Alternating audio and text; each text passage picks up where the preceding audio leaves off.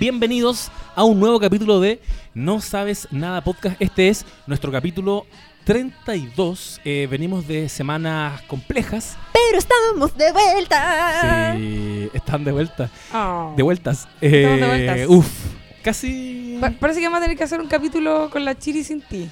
Sí, Para que sepas lo que se siente. sí, si quieren puro. Quieren puro hacer un capítulo. Va, así. tenemos que inventar algo igual. Yo creo que ya está más o menos inventado. ¿Sí? Sí, lo de sitcoms y mujeres. Ah, ya, hagámoslo. Lo habíamos dicho. Ah, ¿Les tinca? Hagámoslo. Le estoy hablando a ustedes, auditores. ¿Les tinca? Ah, A mí me tinca, pero igual lo, pero lo, pero lo discutiría. Eh, estaría bueno, estaría bueno. Hay gente que lo pidió cuando ustedes fueron a lo de Vaginas Ilustradas. Mm. Eh, gente pidió que ustedes hicieran, convirtieran eso en un podcast. Estuvo Y bueno ahí eso. Yo doy paso al costado. Porque eres hombre. Porque soy un hombre. Bien hombre para mi wea. Amerindio. Con Sa- pene. sambo. Sí. Sí, con pene. Cancelado. No. ¿O eso sí? no. No. Ay, qué, qué No, apaño. chicas. No. Mira, no un, no un no absoluto, ¿ah? Es un no- Las cosas pueden cambiar. A ver, Hay una duda al final, no. hablemos al respecto. No. Mira, mejor nosotros como feministas de alguna manera te validamos, así que date con una piedra en el pecho. Sí, date una, con una piedra en la Gracias, gracias, Ca. Gracias.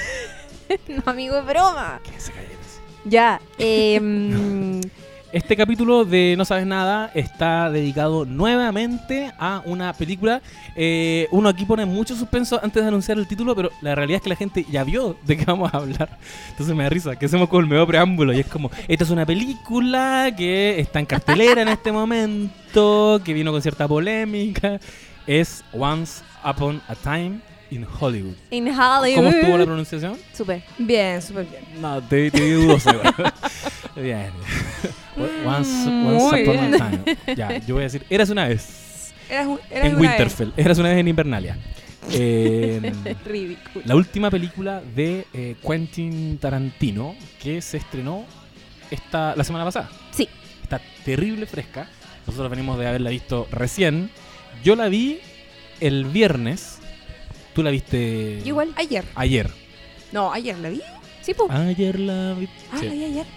Sí, y así que eh, tenemos mucho que decir al respecto. Eh, había expectativas en juego, porque es Tarantino, y siempre hay expectativas cuando Tarantino saca Sí, películas. es que yo no tengo mucha... Uy, vos te sé Oh, así ya. no, Cero expectativa. No, pero está bien. Pero, pero antes de, de meternos como ya de piquero a hablar de la película, yo creo que eh, alguien acá debería de pronto sacar su, su teaser, ¿o ¿no? Como su sinopsis. Bueno, pero antes voy a contar una Ah, cosa muy verdad, importante, que es que tenemos un concurso. Aplausos, beatbox y todo eso. Concurso. Repégatelo. No sabes nada. El podcast de series y películas con José Manuel Bustamante, Lula Almeida y Claudia Calle. Concurso, ya. Oh, me Bacán. encantó este momento. Bueno, la cagó hermoso. Bueno, soy pésima más rapeando, seguido. siento que como que lo hice bacán. Te salió acá. Sí, Me eres digo como lo una yo. rapera intelectual. Un tempo, sí, bien lento. Una ra- rapera Tení- intelectual tení- no lo puede. Sí. Oye, estamos como jalados hoy día porque los cabros Oye, sí. estuvieron cantando como 45 minutos Sí, antes de esto. es verdad. Y tomando café. Y También. porque nos reunimos. Porque ya, Oh. ya casi es un mes sin estar los, los tres juntos. Es que nos echábamos de menos. Es verdad. Nunca más me hagan esa weá, por favor. No me, no, no me abandonen más en un capítulo. ¿Ya? ¿Ya? Por favor. No. Bueno. Bueno, Gracias. ya. eh, sí, pues tenemos un concurso gracias a Cinemark. Cinemark, eh, que tiene novedades. Ustedes saben que cada cierto tiempo ellos mm, reviven clásicos del cine infantil eh, y de otros tipos de cines también y los vuelven a dar en pantalla gigante y eso está buenísimo porque tú puedes ver tus películas favoritas de infancia o de juventud o incluso de otras épocas, de otras décadas cuando todavía ni existías, en el cine. Y eso está buenísimo y ahora es el turno de La Sirenita, la Sirenita película animada que se va a reestrenar en Cinemark eh, dentro de septiembre. Y esto es parte del ciclo de clásicos de Cinemark, así que nosotros vamos a regalar eh, dos entradas dobles para que mm, eh, nuestros auditores puedan ir a verlo. Espectacular. ¿Qué me decís? Así que vamos a estar anunciando las reglas de este concurso por Instagram. Pero para que se sepa, ¿ah? ver la sirenita. Sí, y va a estar entretenido el concurso. Va a estar terrible Va a estar entretenido. Bueno, motívense, motívense, por favor. Sí. Oye, que acá en Cinemark, gracias Cinemark. Gracias, Cinemark. Ya. Oye, Cinemark era el cine el que yo iba en Rancagua después de que demolieron el, el antiguo Cinerex. Mira. El cine Alcancé a ir a rotativos. ¿Soy una señora? Sí. Uh. En Talca existía el cine Astor, que era de porno. Ah, ya. Y después lo cambiaron y ahí... En Chile, o sea, en Chile, en Quilpué, que es Chile para mí, eso es Chile, Ah, perdón, no la- conozco más, En la Kill. existía el Teatro Velarde, que Oh. también es una muy provinciana, los teatros que empezaron a dar películas. El Teatro Velarde. En, Ahí Ran- vi el Rey León. en Rancagua estaba el cine Apolo, que era porno, y que Mm. luego pasó a ser un como centro evangélico donde tocaban ese rock así como evangélico. Oh. Curioso. Y el cine Rex, que también era el teatro Rex, que está en una galería muy bonito. Lo demolieron los conchas de su madre y pusieron encima un Santa Isabel cuadrado todo feo. Qué mala planificación. Ahí está tu capitalismo, po. Ahí está la weá, po. Cine Rex, gran clásico. Fui a ver ahí Anaconda. Oh, qué, gran, qué gran película. Fui a ver Anaconda. Es buena, Anaconda. Me, me voy a permitir este momento. Yo la vi en TVN. Yo, Qué pena. Seguro que también. Muy en provinciana. Cine Canal. J-Lo. Con, Ah. con Ice Cube. Cuático. Fui a ver. Anaconda. Me perdí al principio porque atrasaba siempre. Y dije, ah, filo, voy a esperar a que empiece de nuevo y veo el principio y me voy. Y era un rotativo. Entonces, se acabó Anaconda, que debe haber sido para, no sé, mayores de 14 con cuea.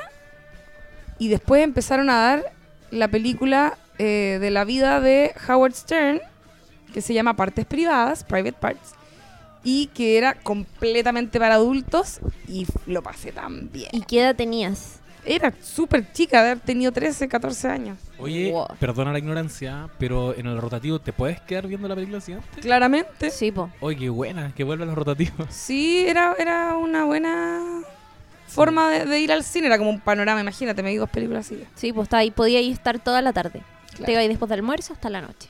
La zorra. Película tras película. que vuelvan. Perfecto. Spice World también la vi en Cine Rex. Qué bien. Pero bueno. Y a propósito de cine, para reconectar, eh, en el capítulo de hoy vamos a hablar de eh, una película de Quentin Tarantino, ya lo dije, pero quiero, quiero hacer énfasis porque igual siento yo que estamos pasando por un periodo en que quedan pocos estrenos como de autor en el, en los, en el, como en el año. ¿cachai? Como que las franquicias secuestraron la cartelera y si tú lo pensáis, hoy día cuando tú eh, esperas un estreno de cine de como de, no sé, de un autor reconocible, porque esperas la película por el director, te quedan poquitos. Es como, no sé, Tarantino, Martin Scorsese pronto va a sacar una, Christopher Nolan, y el resto es como Disney. Disney y sus Avengers, Disney y sus es Star verdad, Wars, razón. o no sé, o un remake, o el revival de algo, el reboot, la secuela. Y esos directores como que importan un poco menos, pareciera, ¿o ¿no? Es como... Es la productora haciendo una película, Claro. como la- el estudio. Lo mismo que pasa con las con las músicas, con las canciones, no sé cómo se llama, como la música incidental, no sé, de las películas de superhéroes, que ya no es identificable como antes, que era como, esta es la música de Star Wars, o esta es la música, no sé, todos estos eh, hueones que hacían, ¿cómo se llama el típico John Williams. ¿Cachai? O no sé, Daniel Elfman, como todos estos buenos que uno cachaba perfecto, que eran los que hacían la música y hacían una música muy eh, especial para una película que luego tú la escuchabas y te llevaba al tiro ahí, a ese lugar. Y ahora es como que ya no pasa eso. Como que La da, cagó. da lo, da lo mismo. De- Están de abaratando hecho, costos, se nota. Seguro. Bueno, y, y de hecho por eso también es relevante que Tarantino eh, hizo Django con música de Ennio Morricone. Entonces, ah, por ejemplo. Por ejemplo. Oye, ¿contamos de qué se trata? ¿Cuento yo o cuentan ustedes? No sé, como quieran. Eh, ¿Puedo contarlo? Ya, dale tú, dale tú. Yo Dale. nunca- yo nunca lo hago. Oye, Lula, ¿de qué se trata? Ahora se me todo. Eh, estoy improvisado, yo siempre sigo improvisando, pero bueno, no sé para qué me ofrezco cosas. Eh, la película, ha- ha- había hace una vez, ya iba a decir todo mal, Once Upon a Time in Hollywood, trata eh, de Rick Dalton, que es un actor de westerns o como de una serie de tipo western de los años 50 que ya está como en decadencia. Y eh, es amigo de su doble de acción que lo interpreta Brad Pitt, que se llama Cliff Booth. Eh, y em, este tipo ve que su carrera está como decayendo. Y quiero. Me, me pasó esto cuando, cuando pensaba antes también como en qué se- de qué se trataba la película. Que pasa algo muy interesante que es como que no hubiese una línea muy clara de acción. Em, por un lado, este tipo se cambia, o sea, se cambia de casa, llega a vivir a, a las, ¿no es cierto?, como Hollywood Hills, y se da cuenta que su vecino es Roman, na- nada ni nada menos que Roman Polanski, el director, Piola. ¿no es cierto?, de cine, que en ese momento además está súper arriba, había sacado el bebé de Rosemary, etcétera, eh, con su mujer eh, Sharon Tate. Entonces, él como que, es- eso es como un, finalmente termina siendo un pequeño detalle, ¿no es cierto?, dentro de su vida, que es como que está en decadencia, que le quitaron el- la licencia a manejar porque el weón había chocado muchas veces curado. Entonces su amigo Cliff Booth eh, lo anda cargando para todos lados. Y lo vemos como en estas aventurillas eh, en Hollywood, ¿no es cierto?, tratando de, de hacerle y tratando de mantenerse vigente, pero eh, todas las señales indican que medio que ya pasó de moda. Claro. En paralelo también llega este director interpretado por Al Pacino que le dice como, oye, yo te veo un futuro, pero no aquí. Podría hacer westerns en Italia, el llamado spaghetti western.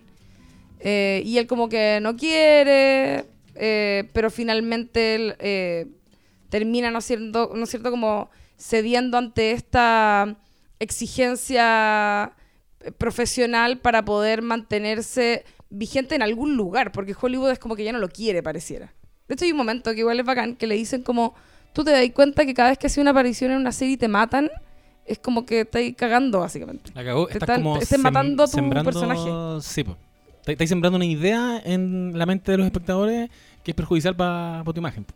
Como que eh, te van asociando a el rol antagónico Claro. como algo negativo. Bueno, eso, no sé qué más decir en realidad. Es que siento que como... Bueno, ah, algo, un- algo muy importante, ¿no es cierto? Es que uno sabe que esta historia eventualmente va a llevarnos al asesinato de Sharon Tate y, y su amigo en la casa de Roman Polanski, pero no necesariamente uno siente que la trama va en esa dirección. Claro. te, te- te empiezan a mostrar eh, que están eh, este grupo de hippies por ahí pululando en la ciudad de Los Ángeles, como Cliff Booth, el personaje que interpreta a Brad Pitt, se empieza a relacionar con una de las chicas, eh, pero no hay, insisto, no hay una línea de acción que lleve como coherentemente hacia allá construido eh, de manera dramática. Es como que uno sabe que es algo que va a pasar nomás. Claro, de hecho, eh, igual es clave lo que tú dijiste antes, de que uno sabe que la película va a avanzar hacia el crimen del clan Manson, Claro. el asesinato a Sharon- de Sharon Tate. Y creo que hay gente que no cachaba eso, ¿cachai? Es como nosotros sabemos que eh, es fácil si estáis metidos, estáis leyendo sobre qué película se viene, qué- en qué está trabajando Tarantino, cachas que este weón se iba a hacer cargo de, eh, este caso que es tan sensible para la sociedad norteamericana. Eh, sin embargo, es una película que siento yo descansa mucho en que nosotros sabemos cómo murió Sharon Tate. Por lo tanto, se aproxima de forma súper tangencial. Uno podría decir que hay dos tramas. Tenéis la trama de estos dos personajes que acabáis de mencionar. Y que, so- y que es súper como son como Es- episódicas, son eh, como Sí, anécdotas, siento. exacto. No hay una no te están contando una historia como No sé para dónde va, ponte tú. claro, no sabéis pa' Como dónde que eso. si tuviera que definir cuál es el norte en la trama de DiCaprio, diría que el bueno está tratando de revivir su carrera. Claro. Eh, la de Brad Pitt es como está haciendo lo mismo, eh, pero lidiando con el hecho de que aparentemente en el pasado asesinó a su esposa. Te lo insinúan igual. Eh, entonces, si uno se quedara con esa historia, ya yo no sé qué pasa con Sharon Tate. Lo que yo veo es la historia de dos amigos eh, que se conocieron en la industria de Hollywood, en la que uno estaba muy depre porque lo está desechando Hollywood, está muy darks porque se está enfrentando a esta realidad que la industria desecha a los actores y a las actrices y se está tratando de reinventar. Tienes a su amigo Brad Pitt que, que es su doble de acción, con quien tiene una amistad muy estrecha y están como muy eh, apesumbrados y los dos como sobreviviendo y surfeando la ola de Hollywood que nos va a votar y bla bla bla bla. Y anda esta otra persona que no sé quién es, que es muy linda. Que estoy asumiendo que no sabemos quién es Sharon Tate. Y vemos a, la otra historia paralela, que es la historia de una actriz eh, muy famosa, muy querida aparentemente, que es vecina de ellos. ¿Cachai? Pero yo no tendría por qué saber que esto va a culminar en lo que nosotros sabemos que, que termina. Y claro, y también te muestran, eh, ni siquiera es una trama, que son estos personajes como los, los hippies del, del Ah. rancho, del clan de, de Charles Manson, que no alcanzan a La familia. La, la familia. Que en ese sentido funcionan para los ojos del espectador que sabe que eh, cómo murió Sharon Tate. Que algo va a pasar eventualmente y va a ser terrible. Y esa es la tensión con la que juega la, la película. Mm. Claro. Siento que esta película, o sea, eh, es efectivamente una película muy gringa, demasiado gringa, y está homenajeando todo el rato a la industria, eh, a Los Ángeles, a, a- a una época que fue muy de una manera determinada, en un país, en un contexto. Eh, es la novena película de Tarantino, no habíamos dicho eso. Eh, es además una película que viene después de que salga, después de que sale a la luz todo el escándalo de Harvey Weinstein, que eso eh, igual está, marca un hito porque Tarantino era muy cercano a él, habían hecho muchísimas películas juntos, habían trabajado juntos. eh, Eh, todas las películas anteriores las había hecho con Weinstein, creo. Y, y, y super partners de toda la vida, ¿cachai? Onda, no solamente compañeros de pega, sino también amigos y, y juntas. Y este proyecto se desarrolla eh, un poco antes de que explote todo esto y se finaliza y culmina después del escándalo. Eh, está ambientada a fines de los años 60, eso hay que hacer hincapié en eso Sí. porque eh, ocurre en un contexto que, como decía yo, es, es muy particular eh, en Los Ángeles y en Hollywood. Tarantino ha dicho que esta película es muy personal. Él creció en ese lugar, entonces todo lo que él muestra tiene además un significado em, súper eh, importante para él, porque son los lugares que él veía cuando chico, eh, e- el mismo hecho de incluir a este grupo, esta secta coma de hippies, eh, que no sé si tan hippies eran, pero esta secta que era, era un poco secreto a voces en esa época en Los Ángeles y él de hecho contaba en una entrevista como eh, en algún momento escuchó hablar de Charles Manson y fue y le preguntó a alguien de su familia y era como, no, no, tú no te preocupes de eso. Pero él era, era chico y era espectador y sabía más o menos las cosas que estaban pasando en esta ciudad. Eh, y es también, eh, toca un episodio que es súper importante y dramático eh, para la ciudad, para, Los Ángeles y también para la historia del cine, que es el asesinato a sangre fría, de Sharon Tate. Él dice, esta weá es muy personal. Es todo lo que a mí en algún momento me impresionó cuando chico y es todo lo que yo siento que tengo que homenajear en este, en este momento, que es el crimen de Sharon Tate. Em, Por eso mismo siento que le queda muy bien el título de ¿Sí? Eras, Eras una vez en Hollywood. claro, Porque siento que encarna como Hollywood en todo su esplendor y es sobre una, como tú dices, una musa de, de, de la industria del entretenimiento que estaba emparejada con el director más cotizado del momento. Esto Mm. ocurre en Hollywood. Un dato que yo no cachaba es que el clan Manson estaba viviendo en un rancho que claro. había sido estudio donde habían grabado muchas veces Claro. western. Entonces, todo es todo está teñido de Hollywood y me hace mucho sentido lo que tú comentas ahí, que es una película muy personal de Tarantino por lo mismo, porque obviamente es un por, por lo mismo es una película muy cinéfila. Está todo el rato homenajeando y rememorando una época que ya no existe, además. Sí. O, sea, como me caché como este universo como de, de ese Hollywood de los años 60 cuando todavía era una weá como full glamour y, y- y este mundo como es. ficticio estaba vivo, ¿cachai? Eso es, y de hecho DiCaprio, el personaje de, de DiCaprio, que es Rick Dalton, eh, es un personaje al final de, de esto que llaman como la vieja, la vieja guardia de Hollywood, que son todos estos actores y estas grandes figuras de la época dorada de Hollywood, ¿ya? La época dorada. eh, Y esto también es como, hay que explicarlo porque hay gente que no, no cacha bien ese contexto. Y claro, vaya a ver una película, pero no tenéis el background quizás de, de, de, mm, de las referencias que hay o incluso la, la historia de Sharon Tate. La, la época dorada de Hollywood es eh, entre 1910 y 1960 y es y lo que pasa en Estados Unidos con la industria del cine eh, pone mucho el contexto de lo que pasa con Rick Dalton porque la época dorada de Hollywood es todo ese cine que empezó a hacerse mientras sucedía la Primera Guerra Mundial y Estados Unidos aprovechó de hacer muchísimas películas para ese contexto europeo que tenía otras prioridades como ganar una guerra y ganan efectivamente mucho terreno en la industria. Entonces empiezan a salir estos grandes actores de western, eh, de comedia, de- el cine clásico que conocemos hoy día. Y lo que sucede después de la Segunda Guerra Mundial es que a esas alturas ya habían ganado demasiado terreno en la industria gringa, era muy importante en el cine. Pero hay un recambio, porque hay una Segunda Guerra Mundial, empiezan.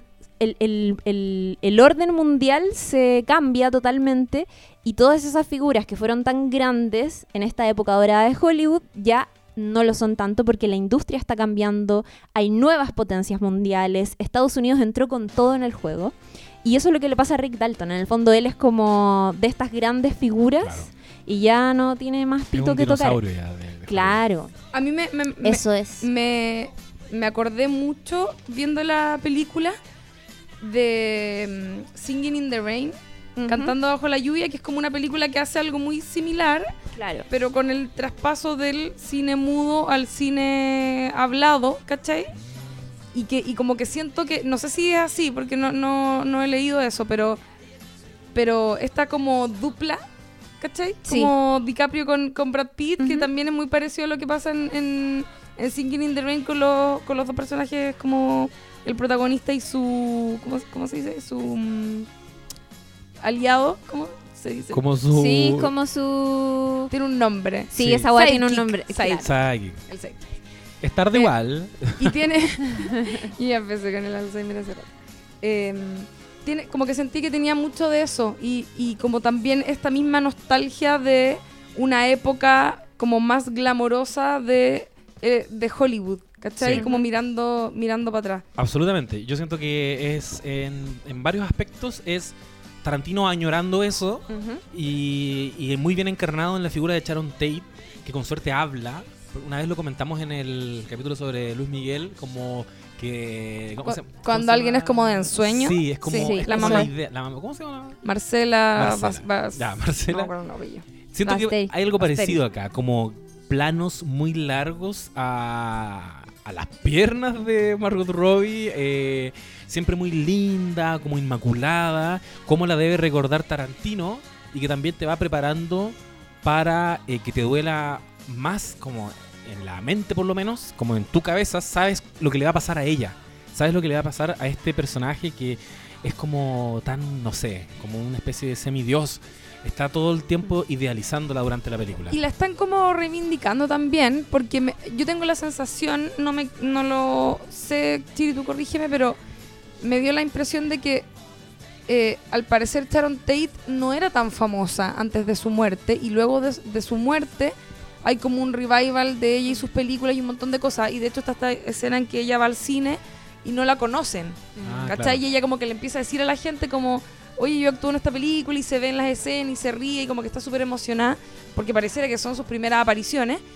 Y donde ella también deja en claro como eh, el pudor, como que ella expone el pudor que tienen otros frente al hecho de que ella salía en películas medias cochinas. Ah, ¿Cachai? Y es como que ella le da lo mismo. Ella dice, sí, soy yo la de las películas medias cochinas. ¿Cachai? Sí, es que ella era una figura promisoria en la época, como que había hecho algunas cosas en comedia, creo que la nominaron a un Globo de Oro, ponte tú, y, estaba, onda, todo hacía presagiar que iba a tener una gran carrera en Hollywood. O sea, era, era, muy, era muy promisorio lo que ella iba a hacer en comedia, en cine, en televisión probablemente. Entonces, su figura, eh, claro, obviamente después del asesinato se, se vuelve mucho más, más importante. Ella además era, era la, la pareja de Roman Polanski y eso, puta, obviamente también importante. El caso de Sharon Tate es heavy, es cuático y se le han hecho un montón de documentales, reportajes. Polanski se tomó fotos en la mansión toda ensangrentada, no me acuerdo para qué revista, pero para una Life. revista Life muy famosa. eh, para, para mostrarle al público la crudeza del asesinato de su esposa, que además está embarazada de ocho meses.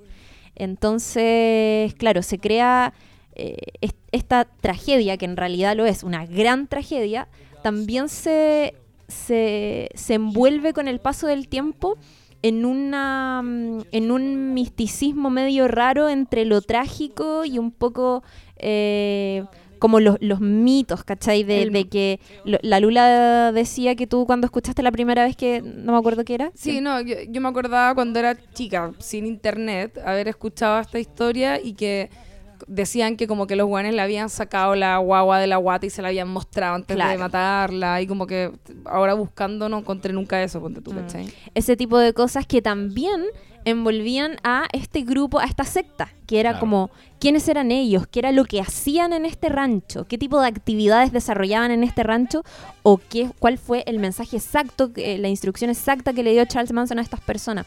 Hay entrevistas a estos hueones desde la cárcel y son más perturbadoras que la mierda. Sí. Son como madre, da miedo. unos niños hablando, niños, así, pendejos, de verdad, pendejos, hablando con una frialdad horrible de como... Sí, bueno, bueno, lo que dicen, vamos a ir a matar a, a los que nos enseñaron a, a asesinar en el cine, ¿cachai? Como ese tipo de comentarios ¿Sabes que qué? sale en la película, pero... Esa frase igual creo que es clave porque habla un poco de lo que tú decías antes, de esta transición que está experimentando Hollywood, en que el cine ya había, se había convertido como en una institución, eh, ese era el cine que estaba terminando, y tienes a nuevas generaciones que, por lo tanto, empiezan a criticar a esta institución que nos ha criado, que nos ha enseñado tantas weás.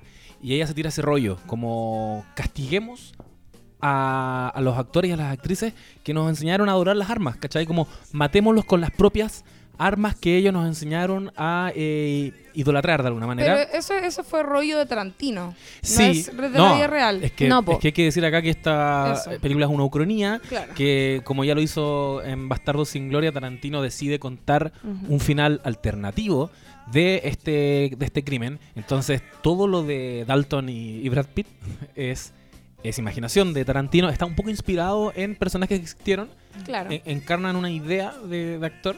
Eh, así como el detalle de qué pasaba en este rancho y estas conversaciones que ellos tienen antes de ejecutar los crímenes. A pesar de que los nombres están son todos Sí.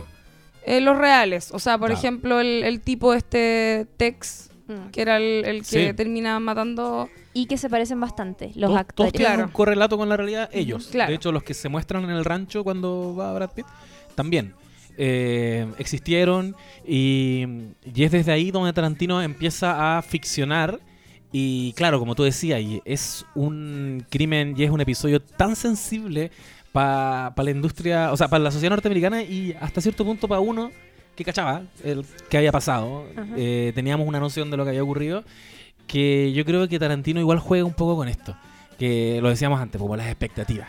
Es como, para mí es como cuando uno empieza a ver el último especial de Louis C.K. y el weón, y uno sabe qué tipo de, de humor tiene Louis C.K. Que es un humor muy incorrecto donde el weón va a tratar de ponerse en una zona muy oscura y reírse de esa weá. El weón se para en el escenario y dice, eh, bueno, el aborto, una pura frase que saca carcajadas Mm. simplemente porque tú en tu mente completas Claro. la información y tú dices como, conche tu madre, ¿qué, qué va a hacer este weón? Yo siento que con Tarantino pasó algo parecido. Como que el weón viene de haber hecho eh, Bastardo sin Gloria, donde se metió en el holocausto, holocausto judío, eh, Django, donde eh, habló de los esclavistas, y de pronto, ¿sabéis qué? Voy a hacer una película sobre, sobre Sharon Tate y el clan Manson. Y yo creo que eso hizo que las expectativas crecieran brutalmente. Y después, cuando caché que iban a protagonizar la DiCaprio con Brad Pitt, de alto impacto porque para nuestra generación es como son Sí, pues son dos ídolos.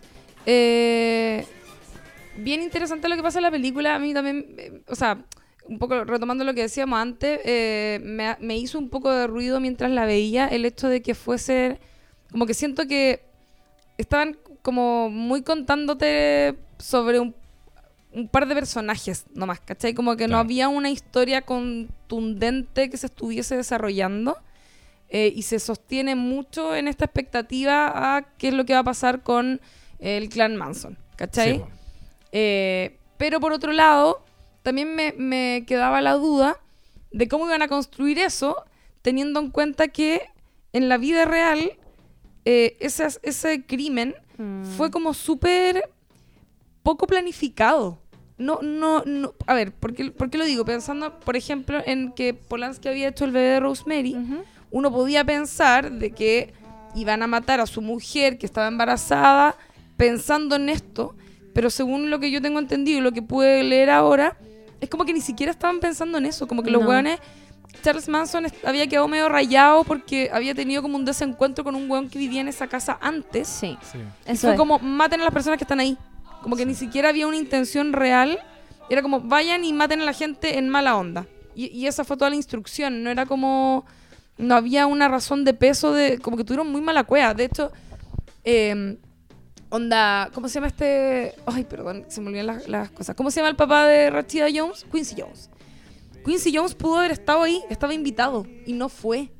Onda, había gente que podría haber muerto y que no llegó de cuea, como estas historias que uno escuchaba así de las Torres Gemelas, como sí, me iba a subir al avión Claro. y justo, no sé, mm, Sí. llegué atrasado.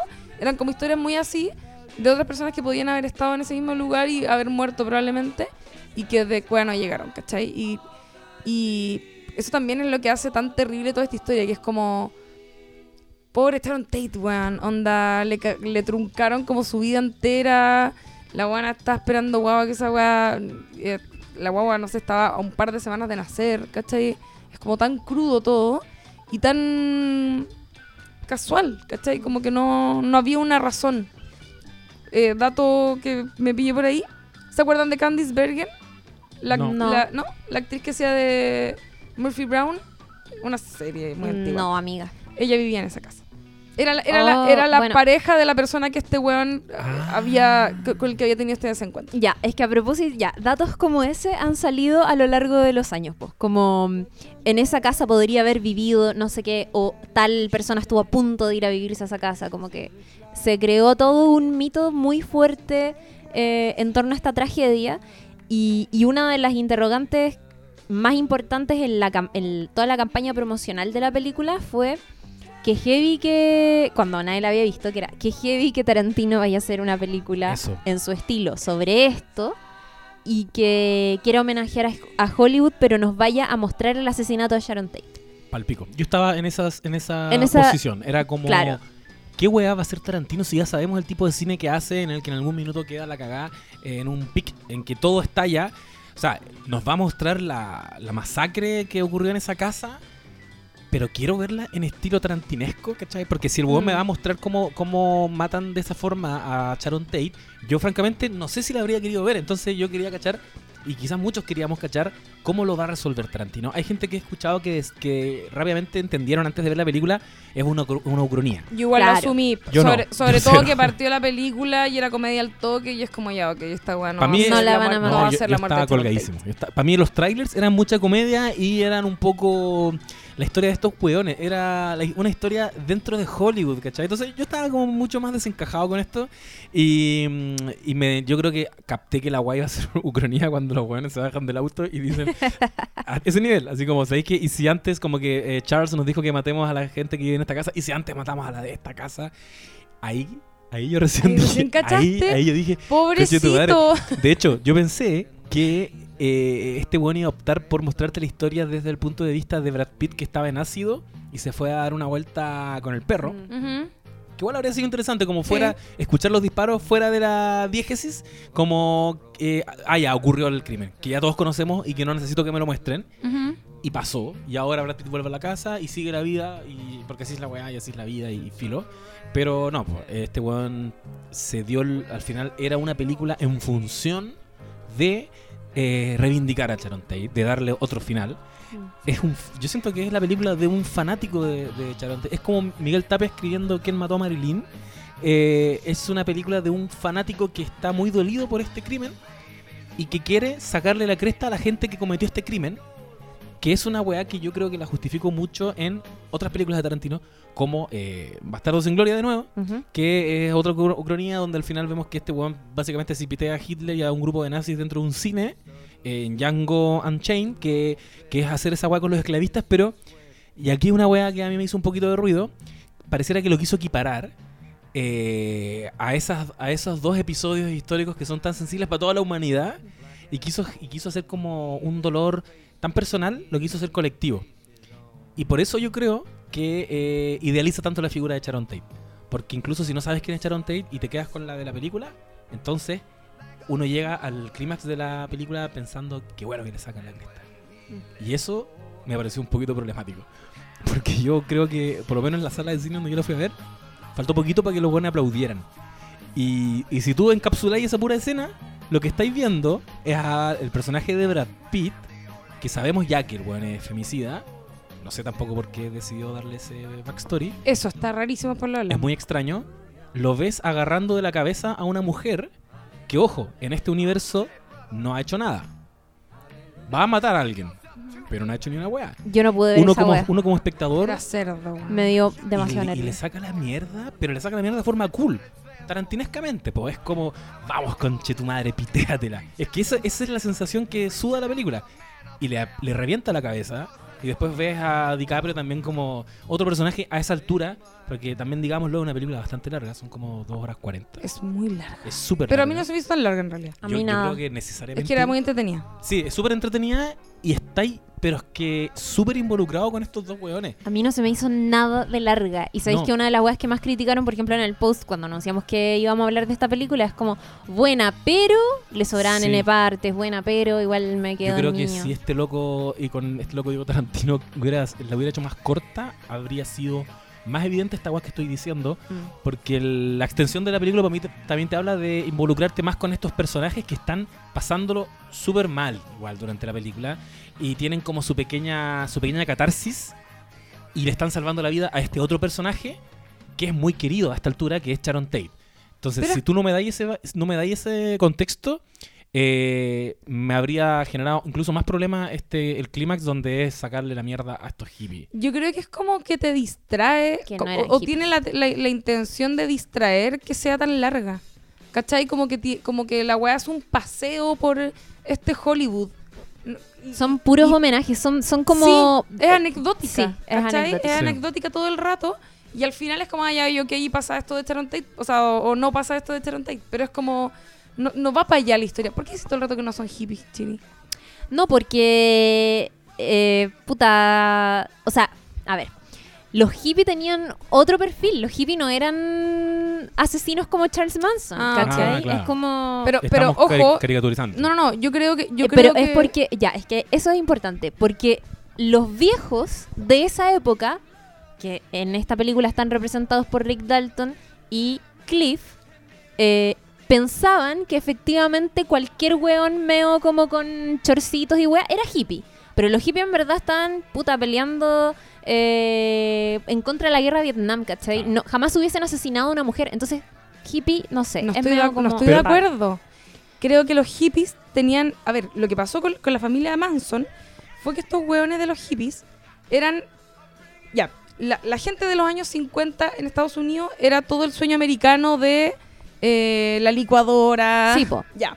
La vieja... Publicidad. Exacto. Oye, hagan que digáis licuadora, porque como que en los 80 fue el microondas Ya, exacto. y siento que ahora es esta máquina culia para hacer pan. Claro. Son los grandes avances tecnológicos. Los años 50 era eso, ¿no es cierto? Sí. Como... eh, eh, me imagino que lo que se retrata un poco en Mad Men, Sí. ¿no es cierto? Como la esposa dueña de casa perfecta, vestida muy bien, con los electrodomésticos y la weá. Y los hippies son los hijos de esos weones, que en el fondo vieron este como capitalismo culiado y esta forma como eléctrica automatizada de vivir la vida. Y además la guerra y un montón de cosas malas que estaban pasando y se fueron al otro extremo.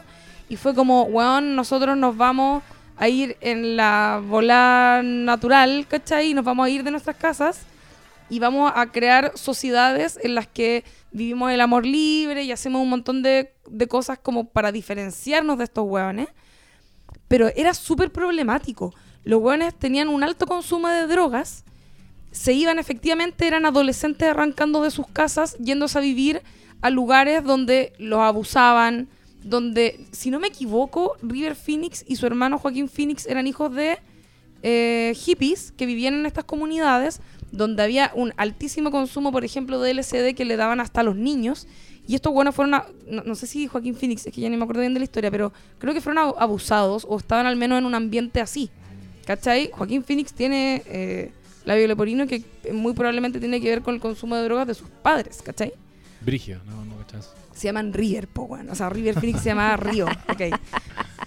Entonces, como que el, la familia Manson, obviamente es un extremo porque los buenos eran psicópatas claramente o se fueron en esa, pero es como la secta de Koyiwai, ¿cachai? Es como es, es el lado negativo del, de ser hippie, Ya, pero por eso, es que yo creo que la, ya, es que pero eran, pero era, yo creo que era así de problemático igual. No eran, o sea, eh, ya por un lado están las protestas y tenía todo un contexto y, y una weá muy bonita como del amor, pero los weones eran pa' pico igual. O sea, los weones hicieron Woodstock y dejaron la hecha mierda. Como que los hippies igual eran, Ya, yo que- eran pendejos que no sabían bien lo que estaban haciendo tampoco. Ya, mira, ¿Cachai? Filo, no, no tengo ganas de entrar en este debate porque creo que al final no es tan relevante para lo que queda de hablar de la película. Sí. Que me parece que lo que dijiste tú es importante porque otra de las críticas que se le ha hecho, por ejemplo, es que eh, Sharon Tate tiene muy pocas líneas en la película. De hecho, una conferencia de prensa puta, fue igual un poco polémica porque una periodista del New York Times le preguntó a Tarantino eh, por qué le había dado tan pocas líneas a Margot Robbie si Margot Robbie era una excelente actriz y bla, bla, bla. Y le preguntó, quiero, eh, onda, a, a ti Tarantino, ¿por qué hiciste esto? ¿Y qué opinas tú, Margot Robbie, que efectivamente tuviste muy pocas líneas en la película? Y Tarantino va y le dice como, solo le contesta, desecho tu hipótesis Sí. y no le dice nada más. Y Margot Robbie eh, va y contesta con el argumento que se ha utilizado también por parte de- del director, eh, que tiene que ver con esta idea de que lo que trata de hacer la película es mostrarte a esta actriz, eh, a esta promisoria actriz, a esta figura, ¿cierto? Celestial de Hollywood, como una persona que era muy amable, que era cortés, eh, que, ¿cierto? Esta figura media idealizada. Eh, en un contexto súper cotidiano, diario, onda Sharon Tate vivía en una mansión, ya no, eso no es tan común, pero hacía su vida con normalidad, hacía sus maletas porque se iba de viaje, iba a una fiesta y bailaba, compartía con sus amigos, iba a cenar, iba al cine como cualquier otra persona.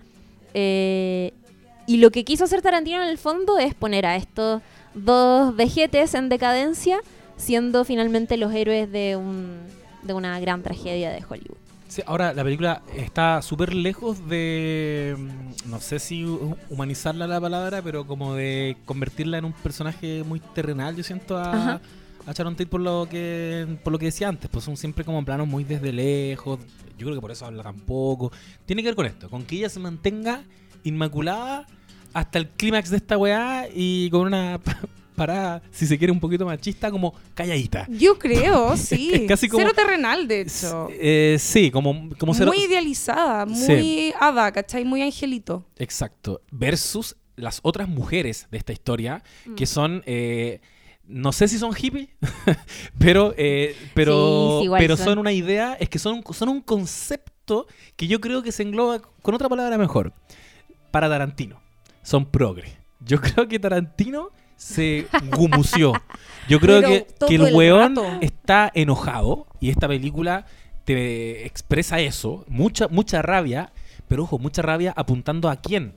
A este grupo de cabros chicos, que no sé si son hippies, no sé si qué weas son, pero son progre, podríamos decir, la feminazi, ¿cachai? Sí, po. que se dejan, ah, se dejan pelo en la axila porque también te muestran eso, pero al mismo tiempo eh, la muestran en una posición súper, eh, no sé, in- eh, como erótica, apoyada me en la carga, ventana. weón, me Ay, cargó weón, esa weá, me cargó. ¿Cachai? Es que, ¿sabes Puta que me dio rabia, weón, cancelada, igual. Es yo que también yo- estaba chata con Yo siento que, que pasa un poco esa weá y a, y a los que les hace, a los que hacen mierda son a ellos, no a Sharon Tate, que eh, se mantiene como calladita, perfecto, hasta el final de la película. Y en el clímax, el weón lo que logra es que tú eh, apañes a un par de weones que, que puta, son hombres, son él, son Tarantino. Obviamente que el weón construye personajes masculinos mucho más complejos porque los entiende mejor. Sí. Son bacanes los dos personajes masculinos de esta historia, eh, haciendo bolsa a estos weones. Yo creo que él, él necesitaba una excusa para sacar en la mierda a los progres. Y, y por otro lado, lo que dice la, lo que decía la Chiri antes de esta respuesta que da Tarantino, ese weón siempre ese tipo de respuestas. ¿Se acuerdan cuando una vez le preguntaban, que creo que era un conductor que si no me equivoco era afroamericano o afrodescendiente, que le hacía esta, porque es algo que siempre se le ha cuestionado mucho Tarantino, como casi que buscáis excusas para poder decir the N-word, como en las películas. Y el weón como que se enojaba y casi que se paraba seguido de una entrevista porque le decían como, weón, ¿qué on- no- no- tiene un nombre esa weá que es como cuando festináis como con violencia contra... Exploitation. claro, ¿no? como Black Exploitation Ah, claro. o algo así se llama. ¿Cachai? Y como que el weón así, no, no, no. Como muy negado a que le criticaran la weá y como muy negado a reflexionar frente a, a lo que él hace porque evidentemente es esa weá. Sí. ¿Cachai? O sea, el one de verdad en Pulp Fiction es como que se permite a sí mismo decir la palabra nigger todo el rato que quiere, ¿cachai? Exacto, porque su, porque el personaje de Tarantino, y, y este fue un dato que me, me lo dieron, no, porque no me acordaba de esta weá. Eh, mando un saludo a Melissa que me, me dio este antecedente.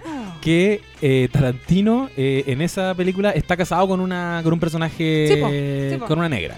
El- en Dear White People lo hacen más explícito y hay una escena donde los personajes miran a la cámara y, y dicen y se tiran un rollo que habla exactamente de esto. Tarantino culeado, en- lo dicen en gringo. eh, metes a Samuel L. Jackson para poder tener para poder resguardarte y poder decir 300 veces Nick eh, the N-word en, en tus películas, ¿cachai? Mm. Y cuando después se lo dicen en la cara y se enoja. Sí. es muy Barça. Tiene mucho ese carácter. Y es verdad lo que decís tú de, de esto como de que da nervio ver como el nivel de violencia hacia estas minas. De hecho, a mí una weá que me cayó mal y que sentí que era innecesaria era este detalle de que el personaje de Brad Pitt fuese femicida porque no era necesario. No era necesario. No te dice nada de la historia. O sea, podría no estar ese detalle. ¿Y sabéis lo que te hacen? Reírte de la weá. Sí. Porque cuando te muestran el momento en que es como dicen que este guan mató a la esposa y te muestran que la guan era una guan insoportable y que el guan está con un arma en la mano, a uno le da risa. A mí me hizo reírme de la weá, pero mal, ¿cachai? Como que me di cuenta en el, en el instante, Sí. pero era como... ¿Estás justificando que porque la guana apestosa el guan le va a pegar como No, un y- escopetazo? Y, un personaje que. Que te eh, cae bien todo el rato, que tiene un perrito. Es que es adorable, ¿no? Y ella, ¿Cachai? en esa pura escena, lo único que hace es como. "Ah, guau, guau". Uno ni siquiera te acordáis qué mierda dijo, Cari- solamente quieres que alguien la calle y, y la, la película te lo, te lo da, te regala esa weá. Y, y sí, esa weá es súper problemática porque no aporta nada en la historia. Y tengo la sensación de que este weón tampoco pone nada accidentalmente. Quería decirte algo. Te quería decir algo sobre la, la relación de Brad Pitt con las mujeres, una relación problemática. Y también te quiere poner en la vereda de, de este viejo mañoso que debe decir como, ah, ya, ahora todos están cancelados. Y, ¿Y qué hace entonces? Hace que este que una, uno de los problemas que tiene Brad Pitt en su día a día es que tiene que lidiar con la condena social de eh, ser un femicida. Claro. Pero es como, no elijáis un femicidio, ¿cachai?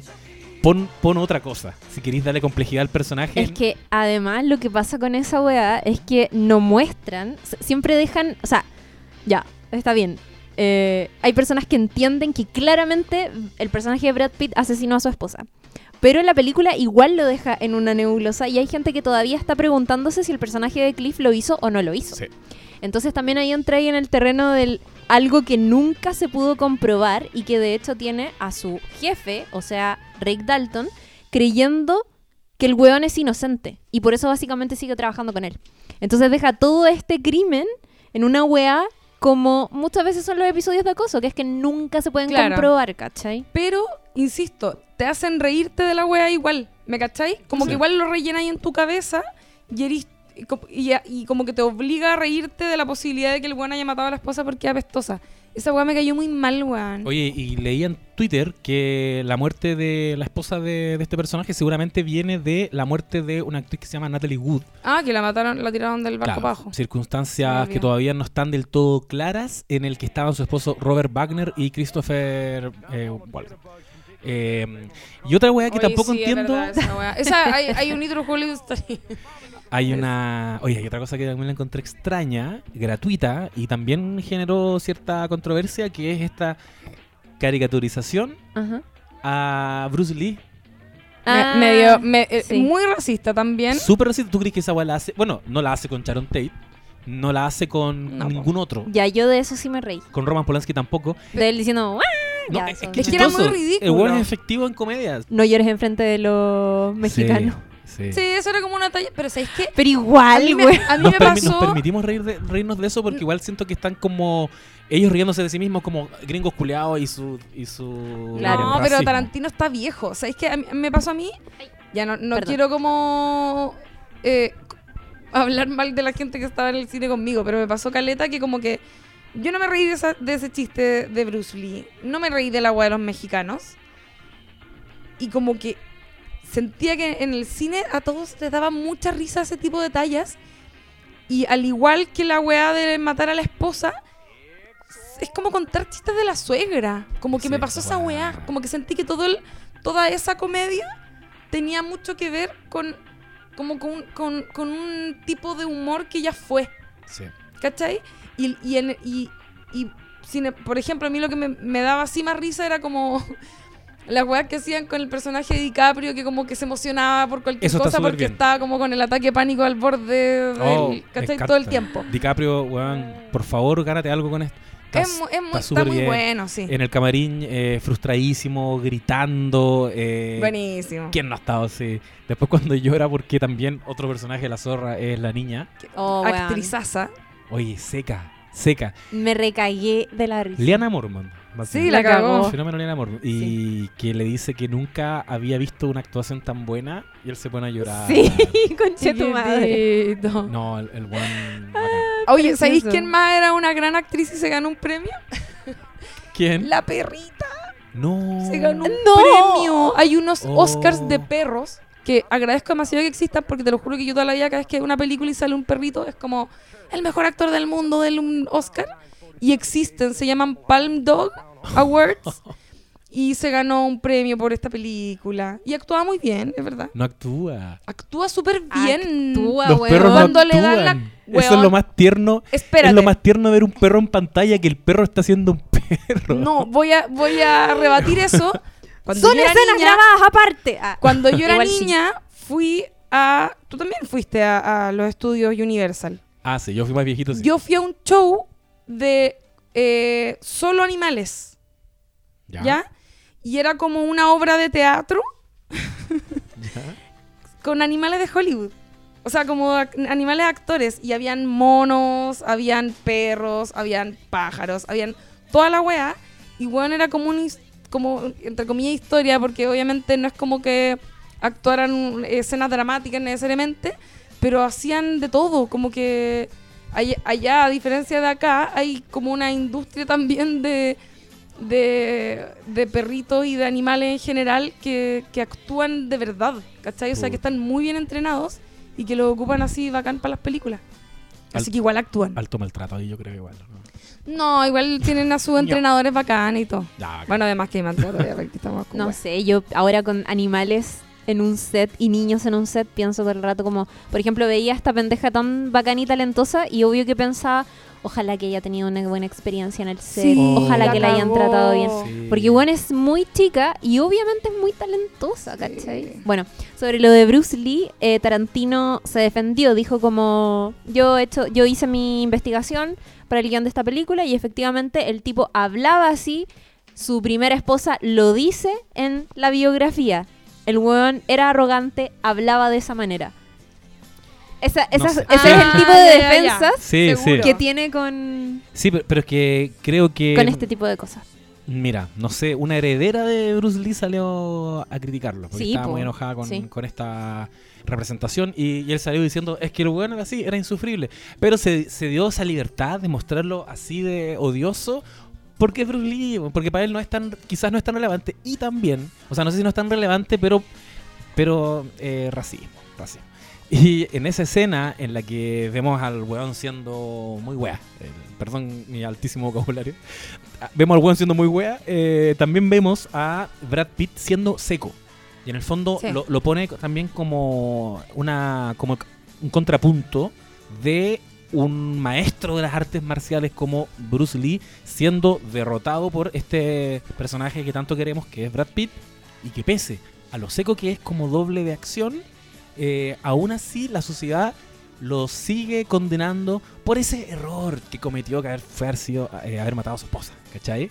Yo, yo me quedé un poco con esa sensación, como esa escena solo existe, si tú lo pensáis, para mostrar lo bacán que es Brad Pitt. Sí. Si es como Brad Pitt se ríe de Bruce Lee, después Bruce Lee se acerca y le dice, ¿te estás riendo de mí? ¿Qué te dio risa? Me dio risa que, que te queráis comparar con un weón, ya peleemos, pelean. Y Brad Pitt le saca la mierda. Y uno dice como, oh, el weón de verdad bueno, así es mejor que Bruce Lee. Oye, a todo esto en esa escena, que es cuando está. Él es- pasa una hueá muy rara, no sé si como que les pasa lo mismo, pero es toda esta historia de Keito, ya de, de Bruce Lee en, en el Avispón Verde, ¿cómo se llama? Em, es un flashback que le- cuando está como trabajando en el techo arreglando la antena, Sí. el weón se acuerda que, que dice, eh, que creo que le dice Leonardo DiCaprio como, eh, estos weones no te quieren contratar por no sé qué, y se van a un flashback y hay como flashbacks dentro del flashback y la weá dura como 20 minutos. Y es como que volví al techo y es como, ah, chucha, como que no caché que esta Yo weá... caché que era Es muy rara esa, esa- ese momento. Claro. Como que siento que los recursos que, que ocupan en la película están extrañamente puestos. Eso estaba rarísimo. Sí. Eh, ah, sale un narrador, una voz en off, como cada cierto rato, que no es constante. Juegan con esos cortes malos, como corte de edición. Sí. Como, eh, ¿cómo se llama? Como Jump cut.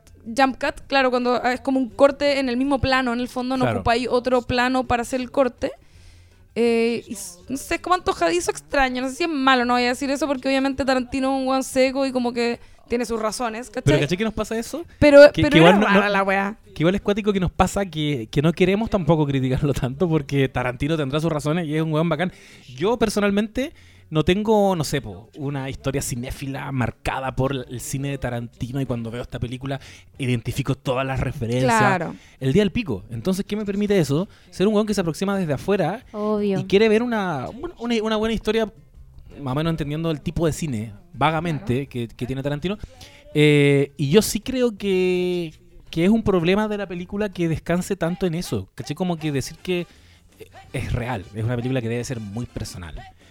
Es Eh, que a Tarantino le importa un pico, yo creo, su público de fuera de Estados Unidos. El weón está todo el rato Mm. homenajeando el lugar de donde viene. Obvio, o sea, no sé en verdad si se, si se lo habrá planteado o no, pero hay N gente a la que le pasó y acá, puta, los más eh, cinéfilos podrán decir, ay, pero la gente como al cine desinformada. Bueno, pero es que hay gente que no es como tú, po, amigo, ¿cachai? Sí, po. que no tiene por qué conocer la historia de Sharon Tate. Hay gente que tiene nuestra edad y que nunca escuchó hablar de Sharon Tate, Sí, pero po. sí conoce el cine de Tarantino y sí fue a ver esta película, puta, quizás sabiendo solo que Tarantino iba a sacar una nueva película sobre Hollywood, pero que no tenía el antecedente histórico de esta, eh, sit- de esta tragedia ni nada. Entonces van y no entendieron nada. No, no hizo sentido. No. Es como que no, no, en verdad no funciona por sí sola si es que no eres un gringo y no conoces la historia. Y además que eso, eso Sí. la pasa gente, caleta. la gente va a ir a ver películas de Tarantino igual. es- si o sea, me caché que esta weá podría haber sido cualquier cosa y es como loco. Está Brad Pitt, está eh, Leonardo DiCaprio, está la- esta chica Margot Robbie. La dirige Tarantino. Es como. Me caché que puede ser una caca con todos esos elementos encima y la gente la va a ver igual. El weón nunca va a perder plata. No, po. ¿Cachai? fue esta película tuvo más presupuesto que Kill Fueron Bill como 90 millones de y dólares. tuvo más weón. presupuesto que de, de Hateful Eight. Onda Chile? 90, no, con 90 millones. Y solo en Chile ya ha batido récords. Se transformó en el estreno histórico para una película de Tarantino en Chile en el primer fin de semana con más de 65.000 espectadores. Estáis weyando. No, real. Superó a Kill Bill Volumen 2 y a Django, que alcanzó 24.800 espectadores. Pero sí, es real. Tarantino puede hacer la weá que quiera y, y la, va, la van a ir a ver. Y eso a mí, ¿sabes qué me molesta un poco? A mí también. Porque creo que también te está hablando de, de poder, te está hablando Sí. de, de, ¿sabéis qué? Yo hago una película sobre el holocausto, hago una película sobre los esclavistas.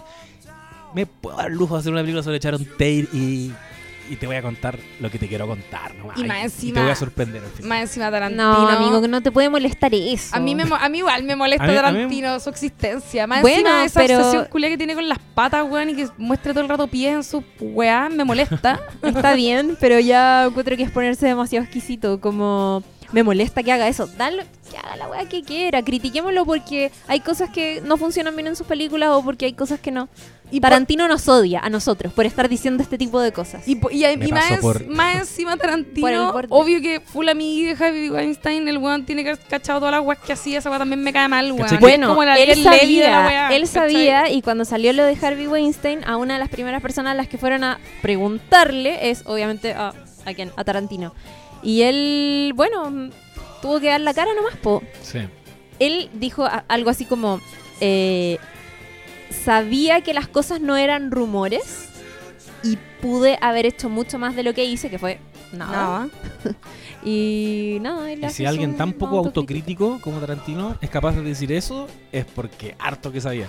Yo creo Sí. que Claramente que sabían, Sabía weón, si trabajaban caleta. Es como. Tenía O sea, las, las actrices que, que este Claramente one debe sabían. haber violado, porque no me cabe duda de que debe haber como un.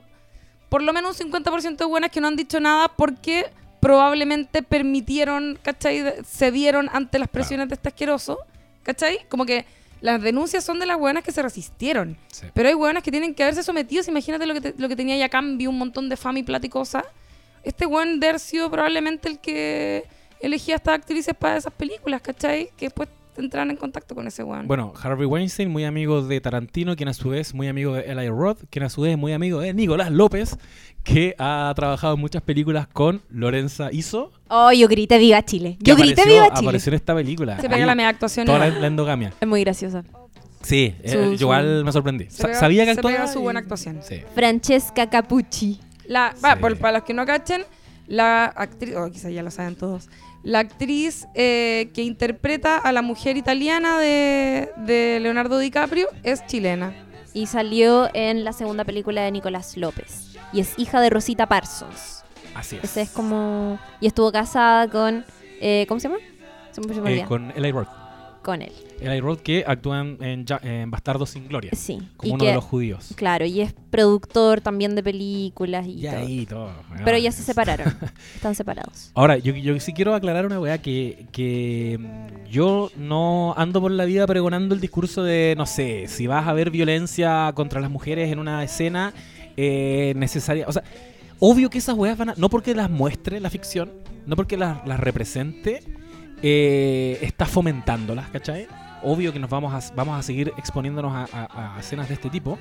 Mi problema es cuando eh, no lo justificáis dentro de- del, universo y cuando le cacháis un poquito los hilos a la weá. Y, a mí por lo menos me pasa esta sensación de que eh, Tarantino, en el clímax de esta, de esta película, cuando vemos a Brad Pitt pegándole a la, y, y matando y quemándolas vivas y todo el rollo,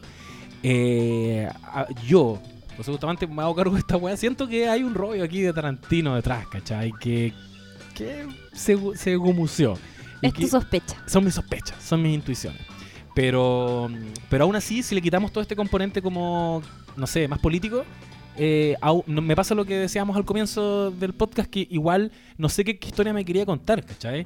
Me- al final me contó la historia de eh, DiCaprio, un, un actor venido a menos, que está tratando de salvar su carrera y que y no sé qué tan interesante encontré esa historia, más allá de los guiños obvios al, al cine, y que está plagado de eso y, y momentos, como tú Eso decías, es, po, es la historia de un actor decadente convirtiéndose en héroe al final por una tragedia que ocurrió en la vida real y que ahora tengo la oportunidad de reescribir. Es eso. Claro. Es eso y son puras anécdotas chiquititas. Sí, Sí. Y le, y le da este final bonito a Sharon Tate que igual es como el, está en el cielo, ¿o no?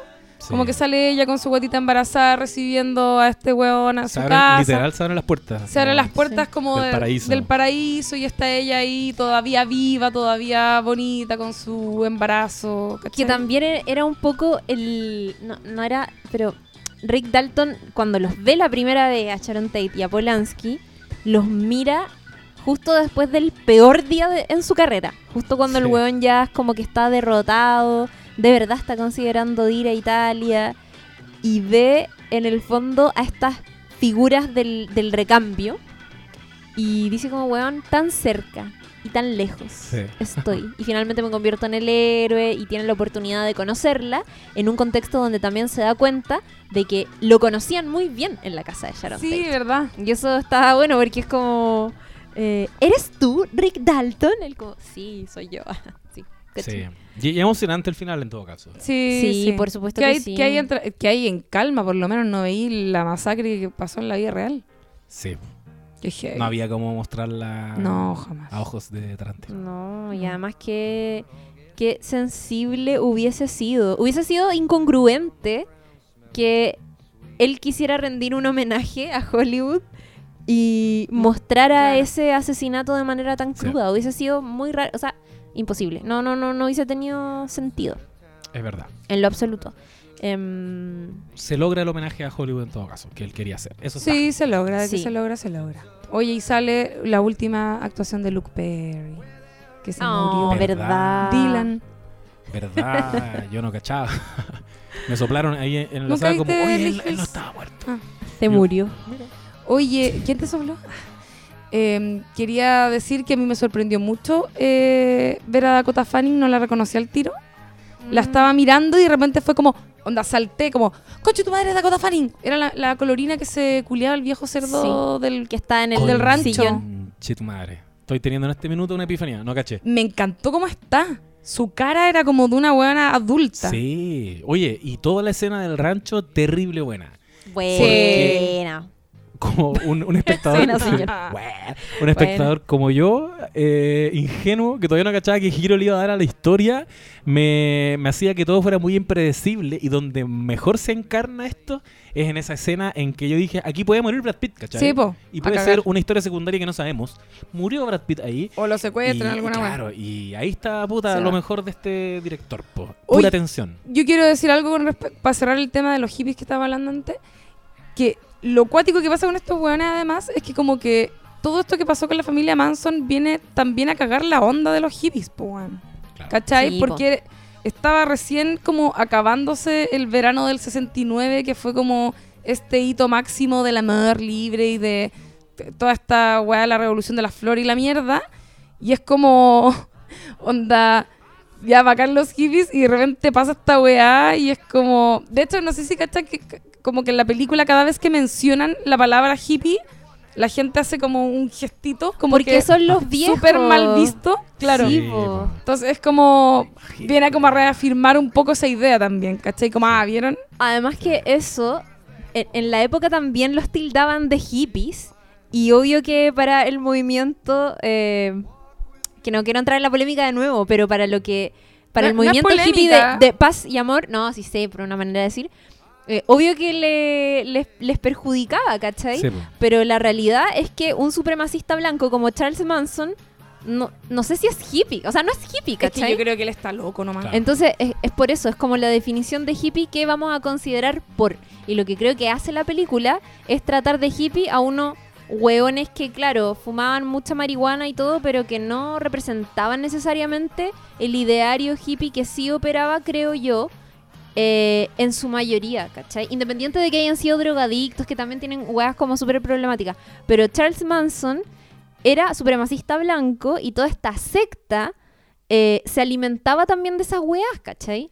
A todo Bueno, esto, eso. el momento en que sale Charles Manson, la wea creepy. La Te lo wea muestran un creepy. solo momento y es Es como... que el weón es muy parecido. Es muy parecido, Sí. weón. Sí. Y es como esa mirada, como que cada vez que te. Que te porque lo más encima el weón es como bla, bla, bla, comedia, anécdota, Hollywood, na, na, na, toda la película es así. Y de repente cada vez que te muestran como esta secta o a los, Sí. a los i- integrantes, es como que te ponen una música y es como, conche tu madre, que creepy algo va a pasar. Como que te empiezan a tirar esos momentitos y uno está como todo el rato tenso. Él además es Charles Manson en Mindhunter. ¿En serio? Ahora, Sí, sí. que dicen que está buena. Que está buena. Yo no he visto la, tempora- poco. la temporada 1, Yo... pero dicen que la, temporada 2 no la terminé. creció. ¿Ya era buena la 1? Sí, eso No, había escuchado también. Sabéis que yo no pude, pero ahora te están diciendo que está tan buena que la- Sí. parece que la voy a ver. Hay que verla. Y hay otra cosa que decir. Bueno, que otra de las, de las cosas que tuvo la campaña previa de la película es que se hablaba mucho de que esta película de Tarantino iba a hablar sobre una de las tragedias más horribles del mundo de Hollywood, el asesinato de Sharon Tate a manos de esta secta de Charles Manson. Entonces se hablaba, se ponían todas las cosas de una manera en que el público, yo creo, automáticamente creyó que iba a ver muchísimo más a Charles Manson. Claro. Y lo cierto es que en la película, en el corte final, que dicho sea de paso, el original eran, duraba cuatro horas, finalmente quedan dos horas y media, no sale nada, no sale nada. Sale en esta visita que hace eh, a la casa de manera inesperada buscando a este sujeto Claro. con el que tenía que arreglar cuentas, que eso pasó en la vida real. Pero no lo vemos nunca más, bueno, porque también no, no es el único momento, también no lo vemos más porque no participó del crimen más allá de la, mm, de la instrucción. Oye, ¿era verdad que una de las chicas se iba? ¿qué? ¿Cómo? ¿Se, se acuerdan que en la película una de Ah. las niñas agarra el auto y se va? Maya Hawke. Ah. Ya no ocurrió así, pero, pero en, la, en la vida real eh, hubo una chica que se había quedado como afuera, como haciendo guardia, que era de apellido Kasabian, como la banda. Y, y ella eh, como que se arrepiente en un momento y como que dice, hoy viene alguien, como para que los guanes dejaran Y de creo que logra, matar. logra zafar de la justicia, parece. Es como Seguro, de porque pocas fue no- arrepentida. Sí. Oye, estaba pensando recién que tú dijiste que tenía como quizás un par de problemas que podríamos explicar como de montaje. Estos flashbacks Es que no son problemas, yo creo que es intencional, Ya, pero son recursos como extrañamente puestos, ¿cachai? sí. Porque no tienen no tienen como un relato dentro de la weá, como estos jump cuts que decías tú, como es como para emular lo que se hacía a lo mejor en las cosas de Hollywood cuando antes no eran tan pro todavía. Eh, y este como flashback dentro del flashback eterno, que se te olvida que era un flashback, entonces volví y era como, ah, chucha, esta weá pasó antes. sí. Como que tiene unos momentos muy extraños, pero... Sí, lo, mismo de la voz que- en off que decía, pero es como que Sí. están puestos ahí Es que yo sí, yo, igual creo que es un problema, un flashback que no cachai que, que es flashback. Como que igual deberías Mm, entrar en ese... Pero el efecto que Es tiene que- es deseado. es si está que bueno, tam- ¿tú crees Ah, que no ya, hicieron ya, pruebas? Pero es que tampoco funciona como flashback propiamente es un tal. Al final, o sea, al Claro. final lo que él hace es como medio que imaginarse que eso pasaría si es que Sí. él finalmente le dan este. Por eso también queda en la nebulosa de si efectivamente asesinó o no a la esposa. Porque Claro. es también lo que él se imagina que dicen en la industria estos productores que eventualmente le pueden dar una última pega, una última gran pega, ¿cachai? Entonces, no, no sé Ah, si... pero tú decís que eso no ocurrió. Es que queda en la nebulosa, po, porque lo que hace él es eh, imaginarse que va a buscar esta pega que Rick Dalton le dice yo, yo me- que le, yo pensé otra cosa. que le dice que, ah, que capaz estoy equivocada, no sé, pero que Rick Dalton le dice como, oye, puta, parece que no hay posibilidades.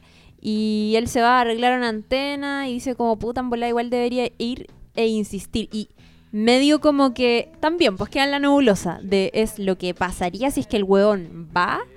Y eh, obviamente eso está conectado con la idea de que mucha gente cree que él mató a su esposa, entonces ahí lo vemos como más o menos recordando el día en que murió la esposa y es como, ¿cachai? Entonces como Sí.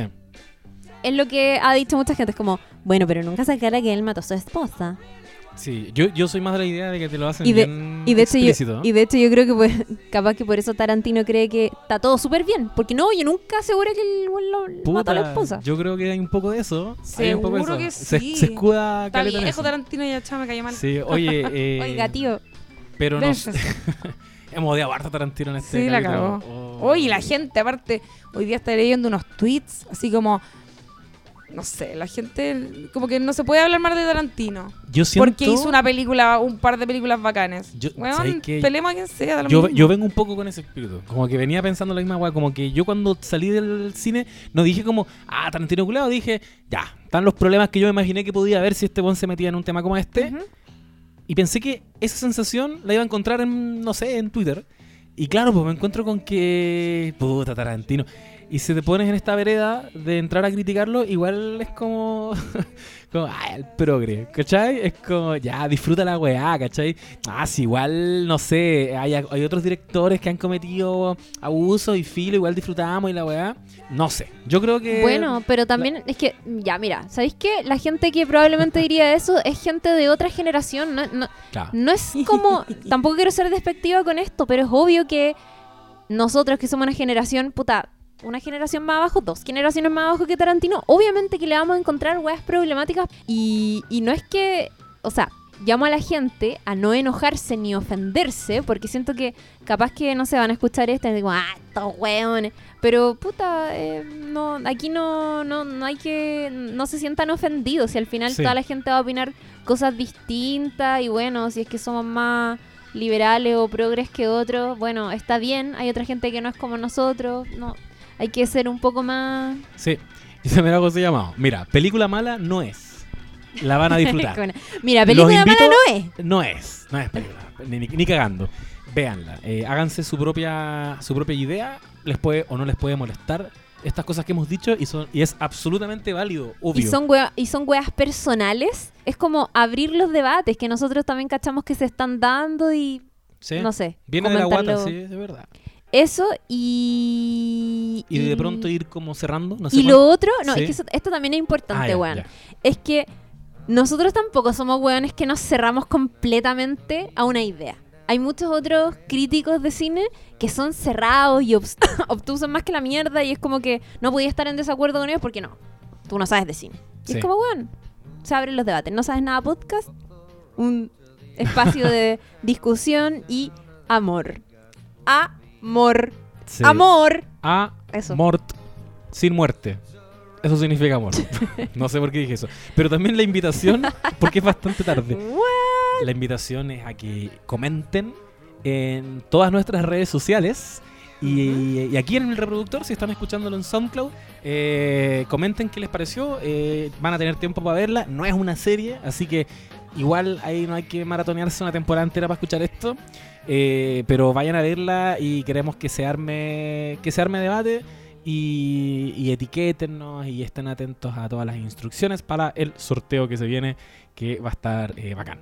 Yo estoy, yo estoy entrando como a cerrar el capítulo. Sí, no, está bien. Hora, Y ¿no? vayan a verla conociendo la historia, porque si no, no va a hacer sentido, lamentablemente. Exacto. Vivimos en Chile, en un país muy lejano a Estados Unidos, no compartimos historia, no tenemos por qué saber necesariamente todo es la historia original de Sharon Tate, entonces hay que ir con eso porque si no uno no definitivamente no va a entender. Sí. Oye, y buena música, un paréntesis. Buena, Buenas canciones oye, que la- las van a estar escuchando eh, seguramente durante el capítulo. Ni, Eso. ni me acuerdo qué canciones salían. No, hay, hay un par de canciones. Ah, habían, habían canciones que luego fueron reversionadas, eso Sí. me acuerdo. Harta reversión. No sabes nada podcast en. Instagram y nsn-podcast en Twitter, porque ahora tenemos Twitter también. Tenemos. Twitter. Así que eso, muchas gracias por escuchar y nos vemos en un próximo episodio de No sabes nada podcast. Adiós. Adiós.